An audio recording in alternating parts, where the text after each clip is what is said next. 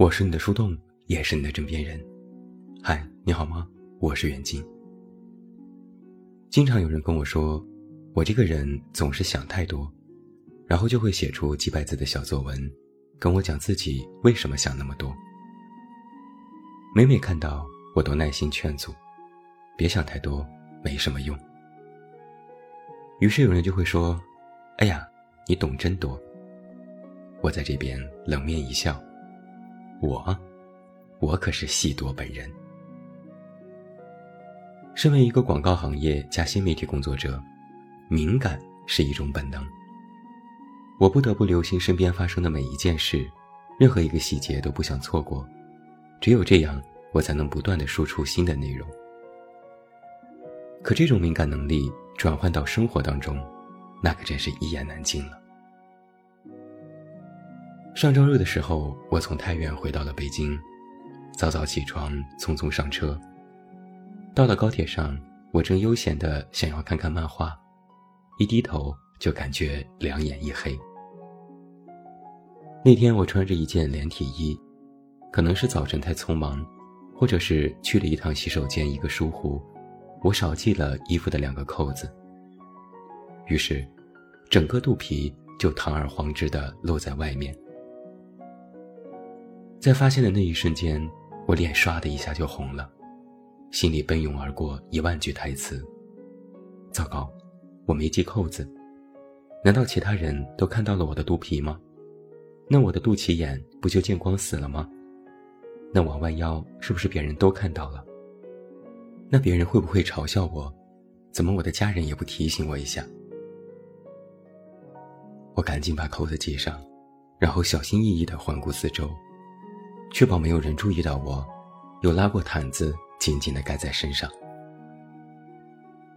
为了掩人耳目，我特意把音乐声调到很高，只要我听不到，就等于没人议论我。按理说，这种小事我不应该在意。车站里都是赶路人，每个人都匆匆忙忙，十有八九没有人会看到我敞着肚皮。但我就是想了一路这件事，越想就越觉得别人都看到了，在偷偷笑话我呢。你说，我是不是戏多？一个戏多的人，最开始是不会注意到自己内心戏丰富的，他们只觉得这是一种在意。那我是什么时候承认自己戏多的呢？就是身边的人给我的一再反馈，他们总是说。你呀，就是想太多，你太敏感，你关注的点太细，你不用产生那么多的联想，我们根本不是那个意思。曾经我就是一个非常关注细节的人，哦，我现在也是，而且关注的点多都特别的新奇。我甚至能够通过一个标点符号，就能够联想到对方是不是不开心，或者我做的哪里不好。还是这次的谈话不够亲密。我自称是一个非常自我的人，喜欢主导一些事情。比如在和朋友的聊天当中，我是一个强势的人，喜欢引导话题，内容由我掌控。但事后又总是在想，这样的对话会不会让对方感觉不舒服？我又不善于做 ending，只要聊天。总要对方先说“我去忙了”，之后再聊，我才会放心。但是转念一想，是不是刚才的对话我太强势、太无趣了，他才想着赶紧结束？我有一个非常自我矛盾的地方是，生活中的我很自我、随心、做自己，想怎么搞就怎么搞。可是搞完了，往往会复盘和反省，反思我这么做。会不会得罪别人？然后下定决心要在之后稍微改一改，下次一定。但事实是，下次还改。因为自己的戏多，我还稍微有一点被迫害妄想症。生而为人嘛，得罪人是一定的，或者我自以为我自己得罪了别人，然后我就会特别紧张。觉得对方可能在以后会报复我，于是我在某段时间里心惊胆战，生怕自己出错。就像是在学生时代，明明是课余休息时间，吃个零食都要偷偷摸摸，好像老师在下一秒就要抓住我，然后痛批一番。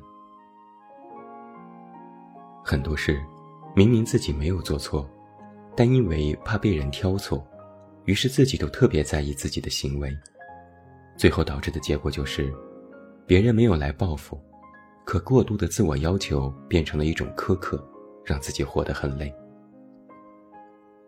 而我呢，又是一个白羊座，典型的三分钟热度。这会让我在某段时间的紧绷之后，感觉好像没事儿了，放松警惕。结果一出错，就恰好被别人抓住了小辫子。就像是在课余时间吃零食，吃了很多次，老师都没发现，于是沾沾自喜，尝试在上课时间吃，结果刚吃第一次，就被扎个正着。然后我就又细多的想，哎，怎么只有我自己这么倒霉？作为一个戏多的人。大事小情，我都会产生联想，这一点在恋爱的时候尤其明显。我都感觉自己像是投错了胎，我可能是个女生。我曾经比较中意那种大咧咧性格的女孩子，觉得这样的女生豪爽飒气，很特别。但往往这样的女生不够细心，于是恋爱结果总是无疾而终。我曾经在知乎上搜过一个这样的问题：有一个戏多的男朋友是种什么体验？结果看到无数和我基本雷同的故事，又再反过来埋怨自己。一个戏多的人啊，大千世界是舞台，随时随地都是戏。有时我都怀疑自己要人格分裂了，怎么这么多戏？我也曾因为自己的敏感和戏多而深深的懊悔过，也找了许多书来看，也看过许多帖子。看得久了，久病成医，发现没什么用。我就在想，一个戏多的人想改正，可是想改的这种所思所想，不还是戏多吗？唯一的解决办法，就是让自己不想，不想。就会让在根本上抑制戏多的产生。